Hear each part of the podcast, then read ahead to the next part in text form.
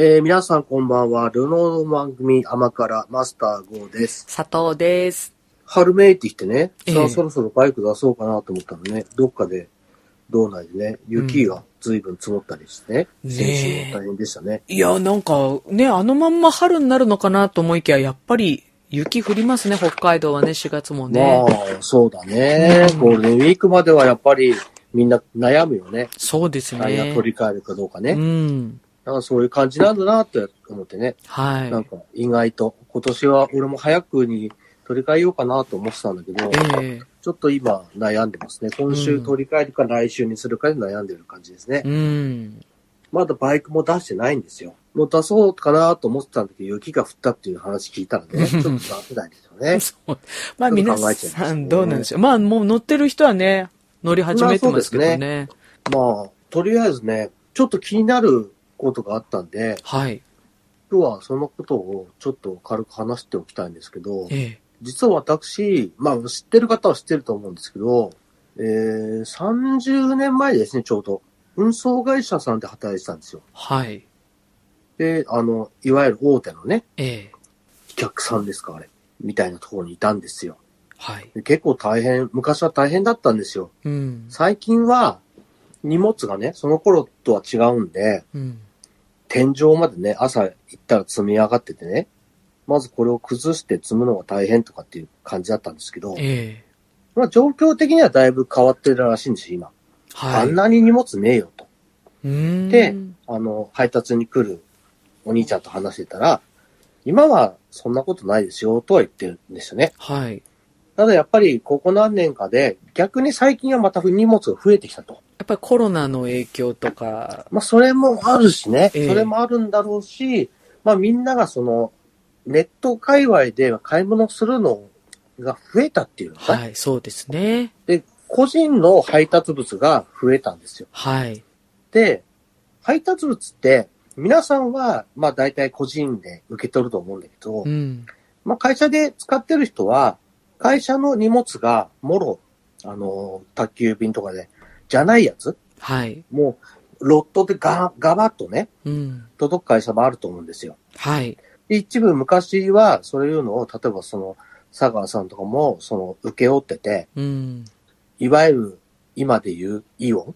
はい。その頃、ポスの前かな？あ、サティですか？サティか。はい。サティの時とかには、それこそに、そこの荷物の一部がね、ドーンと届いて、この時間までに、その、な10個とかね、届けなきゃないみたいになる、そのロットものっていうのがあったんですよ。はい。で、これ基本的にはあんまり宅配で頼まないんですよ。本当はね。うん。で、その、宅配で頼む、その個人の集荷物と、そのロットの会社のものって割と別だったんだけど、はい。2024年だから来年だね。ええちょうど来年の4月に法改正があるんですよ。はい。で、その運送業者さんが、うん。例えばその、化石祭とか、長時間労働、うん。そういうものを運転手さんにやらせると、すごい罰則がつくことになったんですよ。まあ昔からあったんですよ。うん。うん。昔からあって、ある程度、しかも厳しい罰則だったんですよ。はい。結構ね、1週間から2週間は、牢屋にぶち込まれる。例えば所長とかグラクラスの人がね、ええ社長とか、まあ、例えば中堅の運送屋さん、社長とかね、はい。専務とかクラウン室の人が、牢屋にぶち込まれるぐらい厳しい法法律だったんですけど、ええそれがね、さらに強化されるんですよ。はあ、はあはあ、しかも、その、送ってる荷主っていうんだけど、うん。そちらにも罰則が行くことになったんですよ。へえ。要するに、立場を利用して、不当な仕事をさせてるでしょと。ええだからあんた逮捕ね、みたいな。へえ。何かっていうと、例えば佐藤が配達に行くじゃん。はい。で、普通、ドアまでなんですよ。例えば、宅配でね、佐藤がドアで受け取ったら終了じゃん。はい。これをロットとかだと、うちの店の前までねとか、うちの店のこっちの裏の棚に積んでとかね。えええ今あるやつはこれから出すやつだから、それをどけて奥に積み直してとか。えええこれは違反なんですよ。ほでも、これをやらせてる人が結構普通にいるんですよ。えで、これが罰則になるんですよ。えへだから特に、その、宅配にはあんまり意味がない法律強化ではあるんだけどえ。う、ん。そのロットみたいな、基本的に荷物を運ばせてもらって、で、それで商売をする。はい。物を売ったりね。えっていう商売をする人にとっては、今までは、その、便利に使ってたかもしれないけど、えはい。あまり便利に使いすぎると、自分たちが思いもよらないほど、厳しい罰則にあ合う可能性が出てくるんですよ。はい。で、多分、あれ？うちのお店とかね、今でもそれや、やら、やってもらってるよ、とうん。いうことはちょっとね、気をつけた方がいいと思いますよ。へえ。それ本来はダメなことだからね。それは本来仕事じゃないことをサービスでやらせてるわけさ。強要して。はい。で、断れる会社の人はいいよ、まだね。はい。大きくて。えそんなことまでやってたら、い時間ないから、あそこの仕事もう取らないようにしようっていう会社ならいいよ。はいでも、中小で、割とわ個人とかでやってるとこだと、そのロットが多いわけさ。えうん。個人の宅配じゃなくてね。うんうん。で、そのロットが多いのに、その他に仕事を捉えたら仕事になんないからって言って何でもサービスでやってる会社も実はあるのさ。うん。強い立場の人にこう言われるから、しょうがなくはい。サービスでしてるのが常習化してる会社もあるんだよ。うん。で、これは、その、例えば運転手さんを守るための法律なんで、その荷主もそうだし、その今までと同じ社長とかね、え所長とかね、え。そういいうクラスの人と、どっちもが逮捕されるよと。うん。ドライバーを守るための法律なんだよ。はい。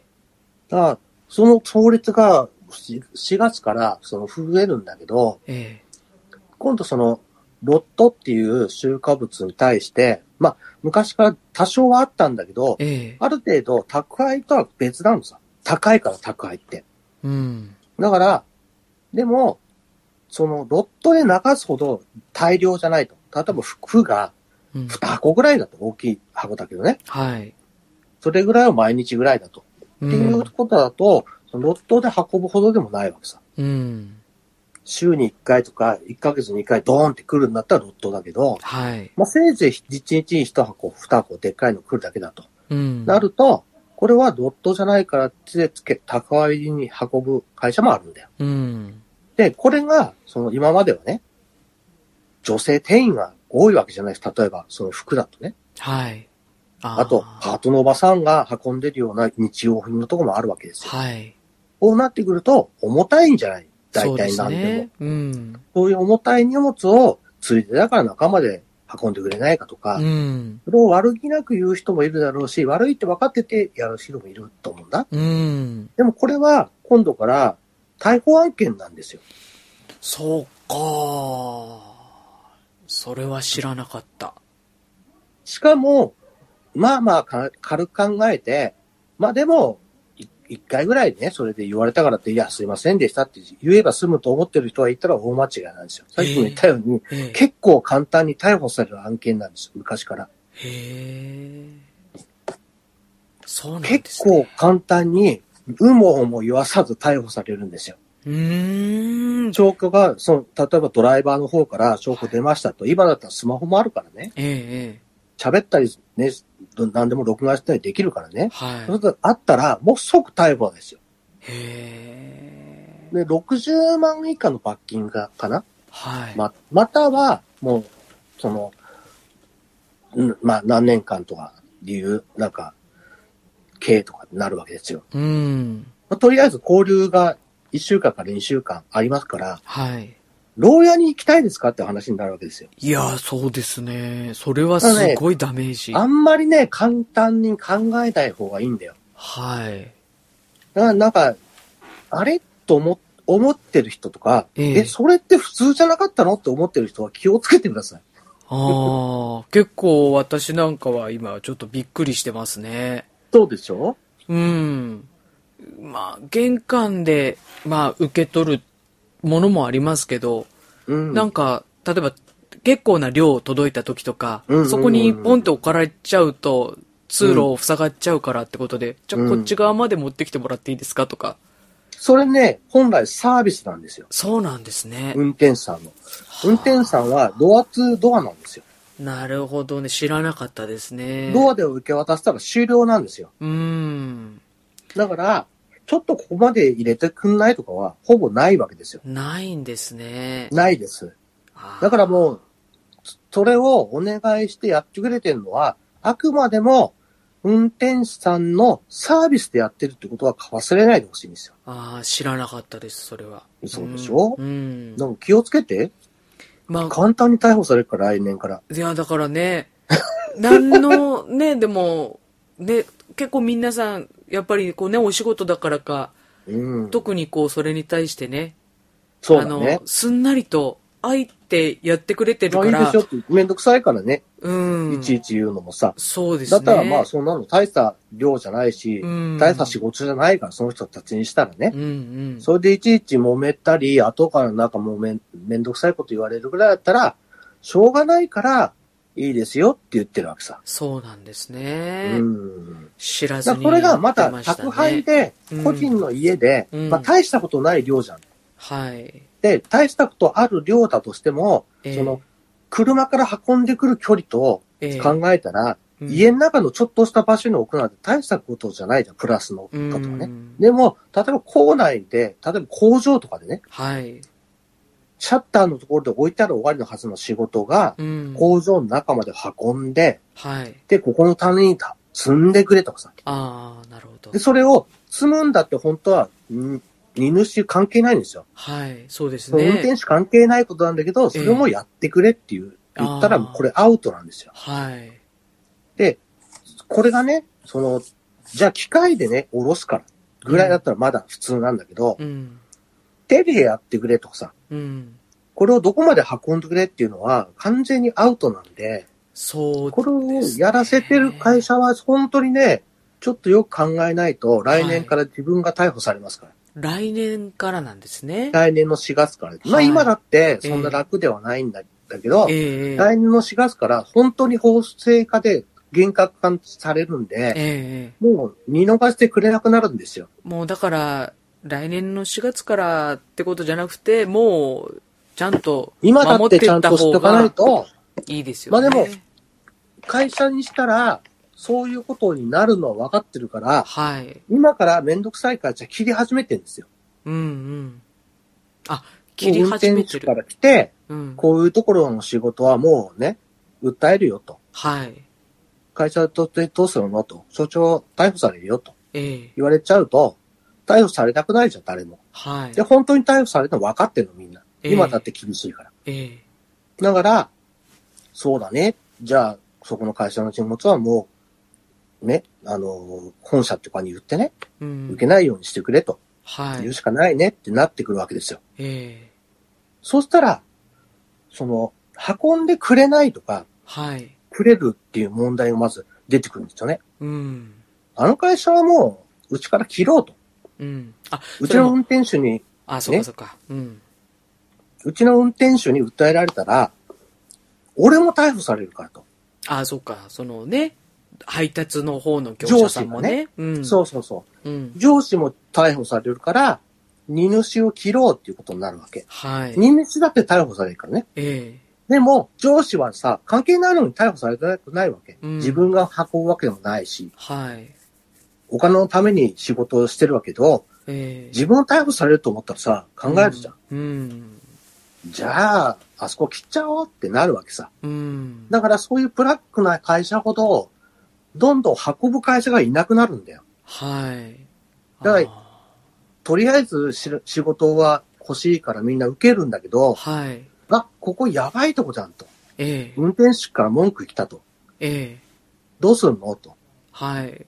これからもここで受けるんだったら、トラブルになるよって言われたら、自分逮捕されたくない人はやっぱり受けないんですよ。うん。で、そんなことやってるってのは、どんどんどんどんその受けない会社が増えてくるんだよね。はい。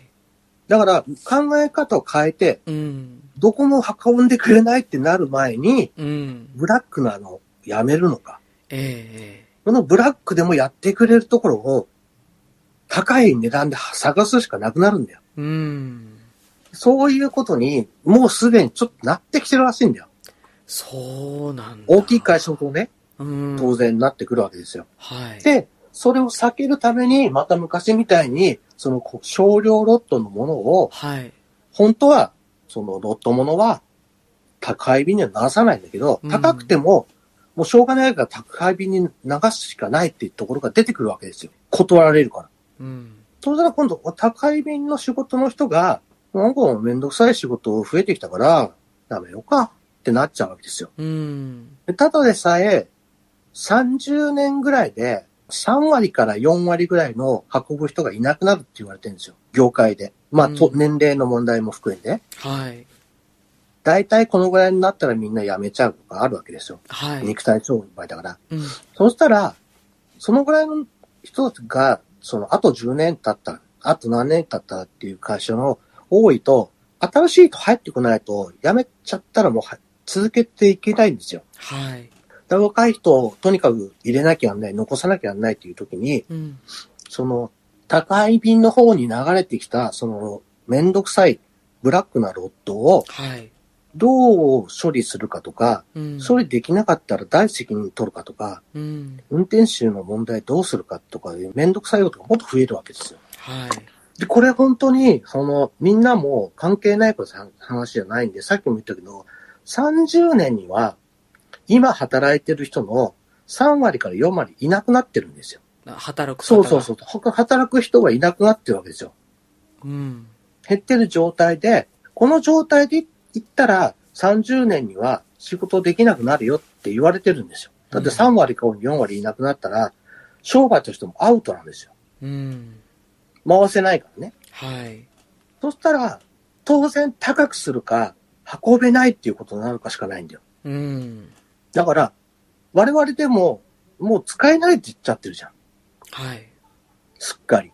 宅配でっていうのに。うん。しかもこの田舎に住んでると余計さ、そうですね。だってこっちで買ってないものだからさ、うん。ってなると、うん。宅配で買うしかない、通販で買うしかないってなったら、はい。これが届かないっていうことになるわわけじゃないですか。ええええまあ、運転手さんは非常に大事にしなきゃないんですよ。はい。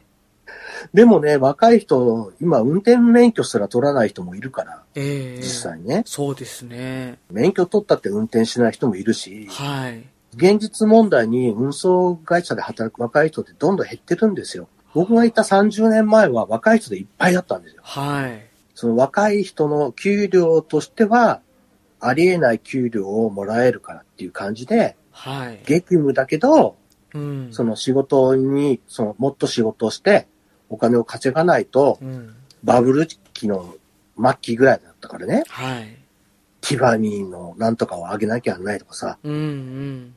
バレンタインデーにホテルも予約しておかなきゃないとかさ、はい。本で読んでることを勉強した僕らみたいな人は、お金が必要だったわけですよ。はい。だから、意外とそのなんかとかのために無理してお金を稼いでるぐらい、その仕事をしてた人が多かったんだけど、ええ今ね、やっぱりそうでもないんだよ。うん。だからお若い人がお金なくなったわけじゃないんだよね。うん。若い人とそんなに、その、今とね、30年前と、そのすごい給料の差がさ、今の方が少ないわけじゃないし、うん。じゃあその携帯とかなんとかにお金かかるからって言っても、大したことないじゃん。じゃあ何かって言ったら、やっぱり若い人が、そのコミュニケーションとかいろんなことにお金を使いたくなくなってんだよね。現実問題としてね。うんだから例えば、その昔だったら、ちょっと飲みに行くとか、うん。ちょっ。とディスコとかクラブに行くとかっていう形で、お金さえ払えば誰かに会えるから。で、そこでお金が使うからまた稼がなきゃならないとかいろいろあったんだけど、はい。今なんかほら札幌駅のさ、地下でね、若い人が集まって揉めてるじゃん。ああ、なんかね、あの、スペースを、ちょっと今閉鎖したりとかしてますね。そうそうそうそうんん。結局、お金使ってまで何かのそのコミュニケーションを取る？うん。手段をしたくないんだよ。僕らとね、やっぱ価値観が違うんでね。うん。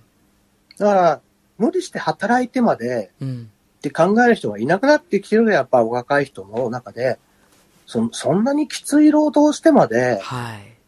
嫌な思いをしてまで働く必要はありますかっていう人が増えてんだよ。うん。昔はどんなに嫌なことでも稼がなきゃならないから我慢してきたんだけど、はい。今はだったら別にいいよと。うん。ここで働かなくてもいいじゃんっはい。てなっちゃうんだよ。価値観が違うからね。はい。だから僕らがなんでその荷物増えてね、仕事増えてんのにええ。運転手さん減ってんだろうとかって言っても、うんみんな働きたくないんだよ。うん。嫌な思いをしたくないわけ、わざわざ。うん。わざわざね、行ってね、配達、この時間に来てくれって言ってるから行ったのにね、いないとかさ、はい。存在に扱われるとかさ。俺別にお願いして配達してないじゃんと思ってるわけ、多分。俺が配達する方だとね、うん。きっとね、お前が頼んだから俺持ってきてやってんのに、うんなんでお前そんなに偉そうなのよとええ。思うと思うんだよ。はい。例えば佐藤がね、これ運んでくれないってええ言。われてね、ええ。いや、いいですよと。持ってったらね、はい。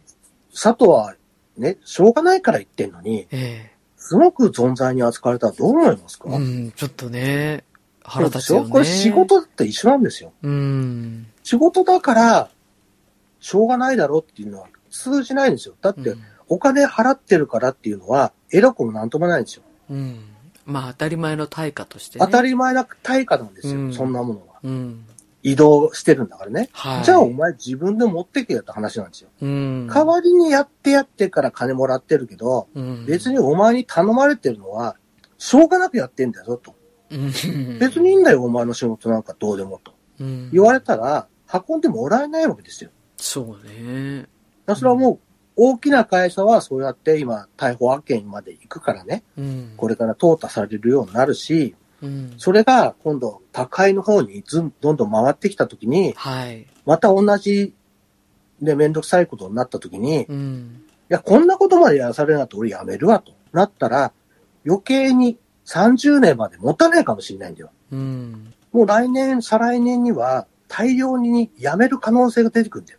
で、これは運転手がどんどん減ってるから、罰則を厳しくしてるわけ。はい。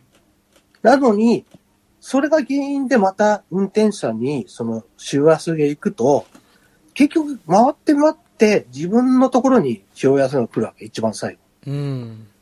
うんだからその今、宅配だったら、その変なボックスが、なんか大手のさ、うん。ドラッグストアとかスーパーの駐車場にあったりするじゃん。あの、都合のいい時に取りに行けるボックスそうね。そうそうそう、んんあれ今、週間もできんだよ、あれで。ああ、なるほど。うん。例えば、その大きな荷物じゃない、封筒とかみたいなものとか、ちっちゃい小判のとこに入ってるものとか、はい。箱が売ってんだよ。うんで、砂糖使っていくことはあるかもしれないけど、うん。例えばさ、封筒みたいなものを送ろうというときに、はい。今までだったらその封筒を、その宛先書いて、うん。なんていうの、宅配とか郵便局持ってって、はい。お願いしますってやってお金払ってやんなきゃやんなかったの。そうですね。うん。でも、今ね、先にお金払って、そのね、バーコードの入った紙を買うことができるのわ。はい。1枚何十円とかな100円とかさ、はい。そういう感じで買うのさ。ええ。で、これを貼って、はい。例えばその、バーコードみたいなのとか、QR コードみたいなのを貼ってっから、うん。それをスマホで読み取って、はい。これをこの人にこの荷物送りますってやったら、うん何も書かなくても、うん。そのシールを貼っただけで、もう送れちゃうんだよ。へえ。すごいんだよ。だから、そういう簡単なものだったら、その習慣もその箱に入れとけばうんしてくれんだよ。うーん。で、例えばあの、郵便局だったら、はい。ポストに入るものだったら、ええ。そのバーコードに貼やつを貼ったものをはい。郵便局で買うんだけど、ええ。貼って、その封書を投函したら、うん。勝手に運んでくれんだよ。うーん。今までだったらさ、できなかったんです、それは。はい。でもね、今はできんだよ。はい。すごい便利になったんだよね。うーん。だだからなんか、運ぶものとか、もうそれ種類に合わせなきゃなんないけど、いろんなことを、その、もうちょっと楽にできないかとか、もうちょっとその運搬する人に、はい。その、負担になならないようにできないかみたいなことを考えて、うん。運送会社とか業界そのものが結構ね、ふつつと進化してんだよ。で、これを送る方が今まで通りにしてちゃダメなんだよ。なぜなら、あいつ、ね、あの、ブラックだな、とうんなったら、この人の集荷は受け付けませんってできる可能性がこれからは出てくるんだよ。ほう、ああ、そうなんだ。集荷する側が選べる時代。だって、もうどんどんさ、働く人いなくなってさ、えそもそも今の荷物は、ね、さばけなくなった時にね、えええええ新しい荷物受け付けれないじゃん。はい。だから、そうなった時に、この人はよくいないですとかね、うんうん。投函とかでできないから、めんどくさいでってなったら、例えばそのランクでやったりできるようになると思うんだよ。会社の中で。うん。この人のトラブルよくあるよとかさ。はい。そしたら、もうこの人の受け、うん荷物は受け付けないとか、この人に対する荷物も受け付けないとかをするようになってくると思う。はい。だって、働く人減るんだから、これから。うん。うんどんどん。しかも、さっき言ったように、来年法改正があって、うんブラックの会社が、どっと高い業界に流れてくるから。うんロットものが高いに流れてきちゃうんだよ。高くてもいいから。はい。そうなると、もっと働く人が多分減るから。で、周りに回って私たちにいろんなことが出てくるわけですよ。はいだから佐藤みたいにね、これ仲間で運んでくれないって言っちゃう人は、えはい、マイナス1点みたいになってくるわけさ。えええもう絶対言わないです、私。みんなにも共有します、それは。そうだよ。本当でしょうん本当、うん本当なの。なんか本当にその時間で、な、あの、細かくさ、やったりするのもあるし、はい例えばその、今だとヤマトもそうだし、ええ郵便局もそうだけど、うん。もう登録しといたらさ、早坂さんに荷物を届けますよってなった時に、まあ、うん例えば佐藤さんに荷物を届けますよって言ったら、メンバーだったらね、なんとかさんから荷物届くんだよね、明日って。ああ、事前にね連絡来るわ。けですよ。うん、来ますね。ね、そうしたら、明日はちょっと無理だから明後日だなとかさ、うん。時間、この時間だがいいるから、この時間に指定するかなとかってやると、うんスムーズに運ぶわけじゃん。はい。それをみんながなんかちゃんと考えてやったり、何でもそういうわけにはいかないと言っても、うんその集荷ボックスとかに預けてもらう。うん。あと、コンビニに預けてもらう。はい。コンビニ預けもできるじゃん、今最近。。できますすね。うん。コンビニ預けにして帰りに必ず寄ってく、帰るとかさ。はい。できるようにすれば、働く人の不満が少しずつ減るわけさ。うん。コンビニ持ってけばいい。間違いなく受け取ってくれるからね。はい。でも、佐藤の家はさ、佐藤がたまたま残業になったりさ、たまたまちょっと友達と遊びに行くとかさ、ご飯食べに行くとかなったら、受け取って、取れない時があ出てくるわけじゃん。はい。らこれを、なるべくそういうことにならないようにするっていうのを、受け取る側もね、考えてうん。やっていかないと、本当にもうすぐね、パンクすることが分かってる。うん。本当にね、これは業界としてどうするかっていうことを真剣に考えなきゃならない時期に来てるわけさ。はい。でも我々は便利なことを知っちゃったから、うん。これを減らすこともできないわけ。そうですね。うんもうなんかもうアマゾン第一期ですから、はい何でもアマゾンで買ってるわけですよ。ええ配達に来るね、若いお兄ちゃんとかはもう仲良くなって話すくらいになってるわけですから。え え結構な頻度で届けに来てもらってるんですね。結構な頻度でね、うん会うことになるわけだから、ええそういう関係になってくるわけですよ。ああ、そうか。これは減らせないんですよ、我々もね。だから、せめてもらうときにね、うん。ありがとうという気持ちが必要だし、はい。存在に扱うなんてあってはいけないことなんですよ。そうですね。まあ、これは本当来年にはうん結構な、多分トラブルがガワッと世の中に出てくる件だと思うんで、はい。これもね、皆さんちょっと気をつけないと、うんまあ会社だっていろいろあある人はね、はい。それ、うちの会社上位やらしてんだとか、もしあったら、はい。うちの社長逮捕されちゃうかもとかね、うんあれ、俺、逮捕される案件じゃねえとか、ちょっと思った人いると思うんですよ。うん。気をつけてください。まあ、ほんのちょっとの距離だったりはするんですけどもね。うん。まあでも、まあそういうのも、あれですよね、塵も積もればでさ、まあそうですねう。ちに一軒だけやってるわけじゃないからね。そうだね。ちょっとずつでもやっぱりそういうの減らしてってあげないと、そうなんだよ負担がねうんやっぱり大きいもんね、少ない人数で回してたりとかさ、そうだね。するだろうからね。うんう。ん。その辺は、利用頻度が昔よりも増えた今だからこそ、うん。普通の人だじゃん、我々は本来。はい。だから、考えなくてもいいと思ってる人もいると思うんだよ。ええだって配達したものを受け取ってる側だからさ、みたいなさ。うんでも、何かしら送ってもらうことがあって、頼んでんだよ。うん。こっちは。お願いしてんだよ。だから向こうに断る権利がこれからは出てくるぞっていうことは、うん覚えておかないと、自分たちで、あれ？こんなはずじゃなかったってことになっても、はい。もう荷物届かないよと。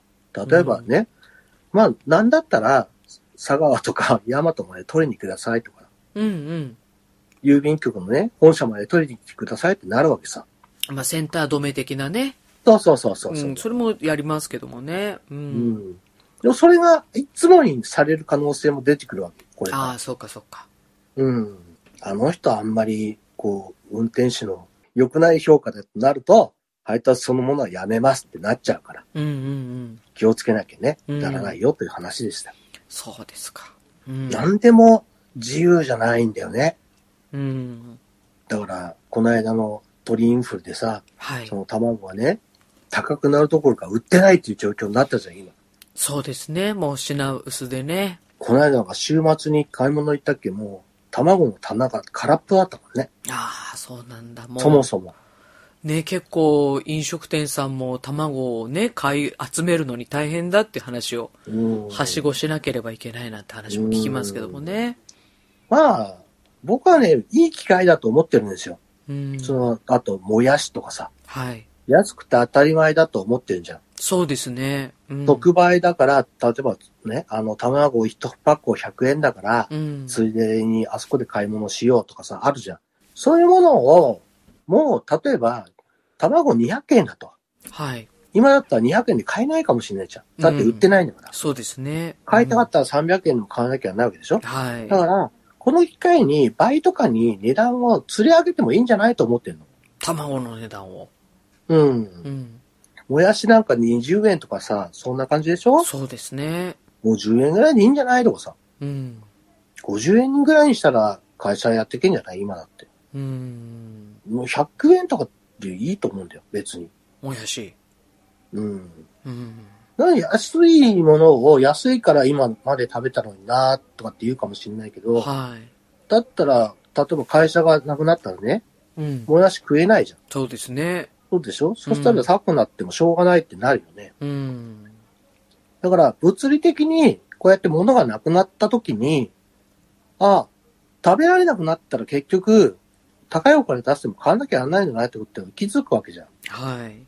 だから、もうね、何でもがっちり値上げするべき時なんじゃないかなと思ってんだよね。でそれで、どうしてもお客さんが減ってって言うんだったら、はい。逆に言ったら、すごい安くどうしても出しててね、今までやってたけど、結局これじゃあもう利益も取れなくなったから廃業しますっていうのと一緒じゃん。うん。だったら、そんな無理してね、頑張って廃業するぐらいだったら、高くしてさ、一か八かかけてみてもいいんじゃないと思ってんだよ。うん。なかなかね、ほんと一か八かですよね。うん、でも、結局その高いの件もそうだけど、うん。じゃあ、運ばないって言われたら困るわけでしょ？うん。いつまでもそのサービスがあると思ってるから、はい。偉そうにしてるけど、いや、お前にはもう運ばねえからって言われたら困るの自分だよね。だから結局こ、今の売れないから売らないわけだけど、はい。もうこんな安いんだったら売らなくていいやと。うん。もう商売やめるわって言われたら結局入ってこなくなるの自分でしょ？うん。そうなる前に考え直した方がいいんじゃないのと思うわけさ。だ卵だって無理して、ね、なんか100円にすることないんじゃないと思う。うん。例えば今200円だったら買うでしょ？しょうがなく。買いますよね。そうでしょ、うん。じゃあ200円でいいんじゃないと思うさ。うん。そういう感じ。もう自分たちで少しずついろんなことを変えていかないと、はい結局自分たちに回り回って、損って来るから。そっか。なんでもね、享受してるだけで良かったって言っちゃいけない世の中にもうなってきてんだよ。ああ、なるほどね。うん。そろそろいろいろ考えないと。はい。本当になんか外国人の方が昔よく、うちの店よく来てたんだけど、うん。日本は何でも安いと。うん。天国みたいな国だとはい。言ってましたよ。それ、いいことだけじゃないよね。うん。サービスしすぎ。しすぎだからう、ん。回り回って自分たちの給料が低いままだったんでしょ？ああ。全部サービスでね。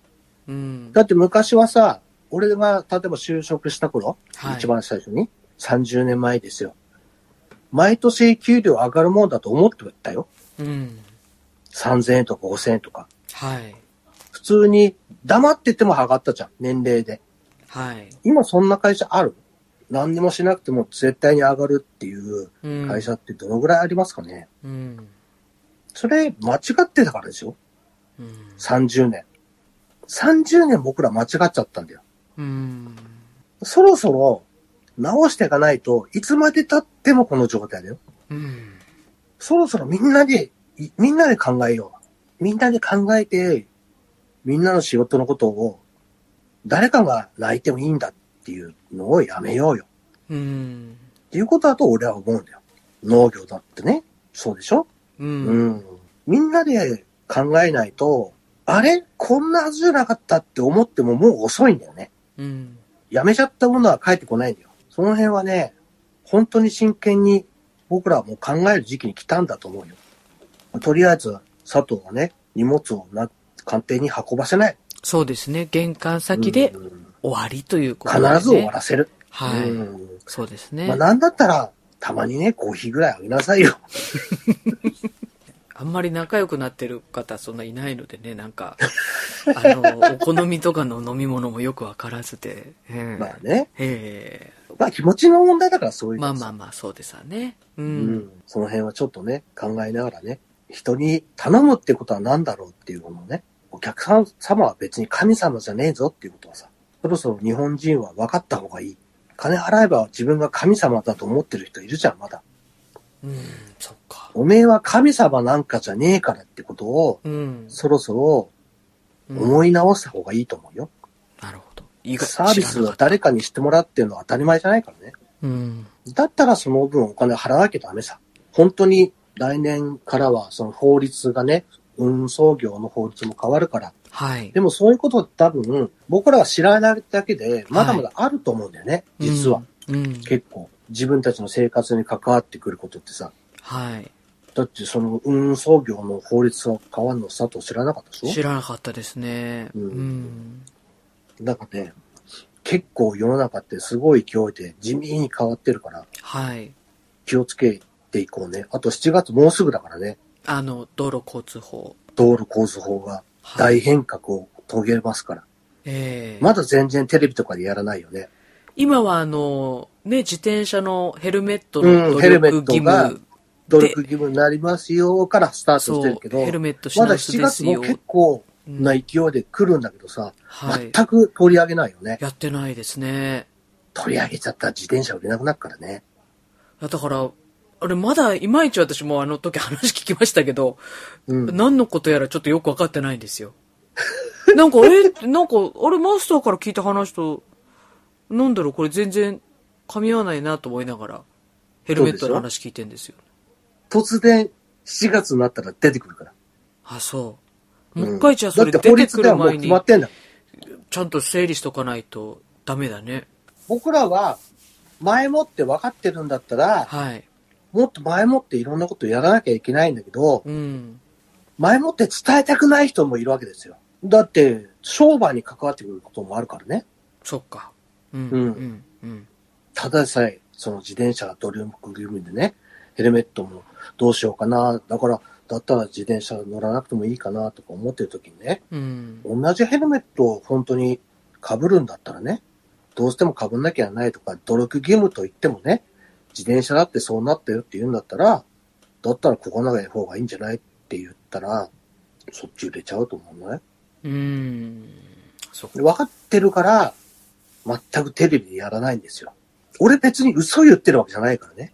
うん。法律なんだから、7月になったらなるんだから。はいはい。ってことは、今の世の中見てれば、なんでみんな知らないんだろう。なんでそれみんなに知らせないんだろうってことは、うん。考えりゃわかるわけですよ。うん。こういうことが意外と世の中にまかり通ってますから。こんな、だってテレビで全然やってくんなかったじゃんって言ったってダメなんだよ。何の言い訳にもならないんだよ。なるほど。うんもうちょっと気をつけてくださいね、みな、皆さん。うん。全然テレビやらないからって、あれ嘘だったなって、こう、そういうことじゃないからね。うん。うん。自分で調べればすぐわかりますから。はい。間違いない話ですから。気をつけてくださいね。うん。調べないとちょっとあとは荷物をね、えー荷物ね。荷物はもうドアと萌えでドアの終わらせ前で終わてくださらせます。はい。い。はい。そうですね。ダメで家の中にも持ってかしたら。家の中にはさすがにね、あげませんけど、汚くてあげられないですけども。はいはい。気をつけてくださいね。はい。じゃあ、それでは皆さん、さよなら。さようなら。あまた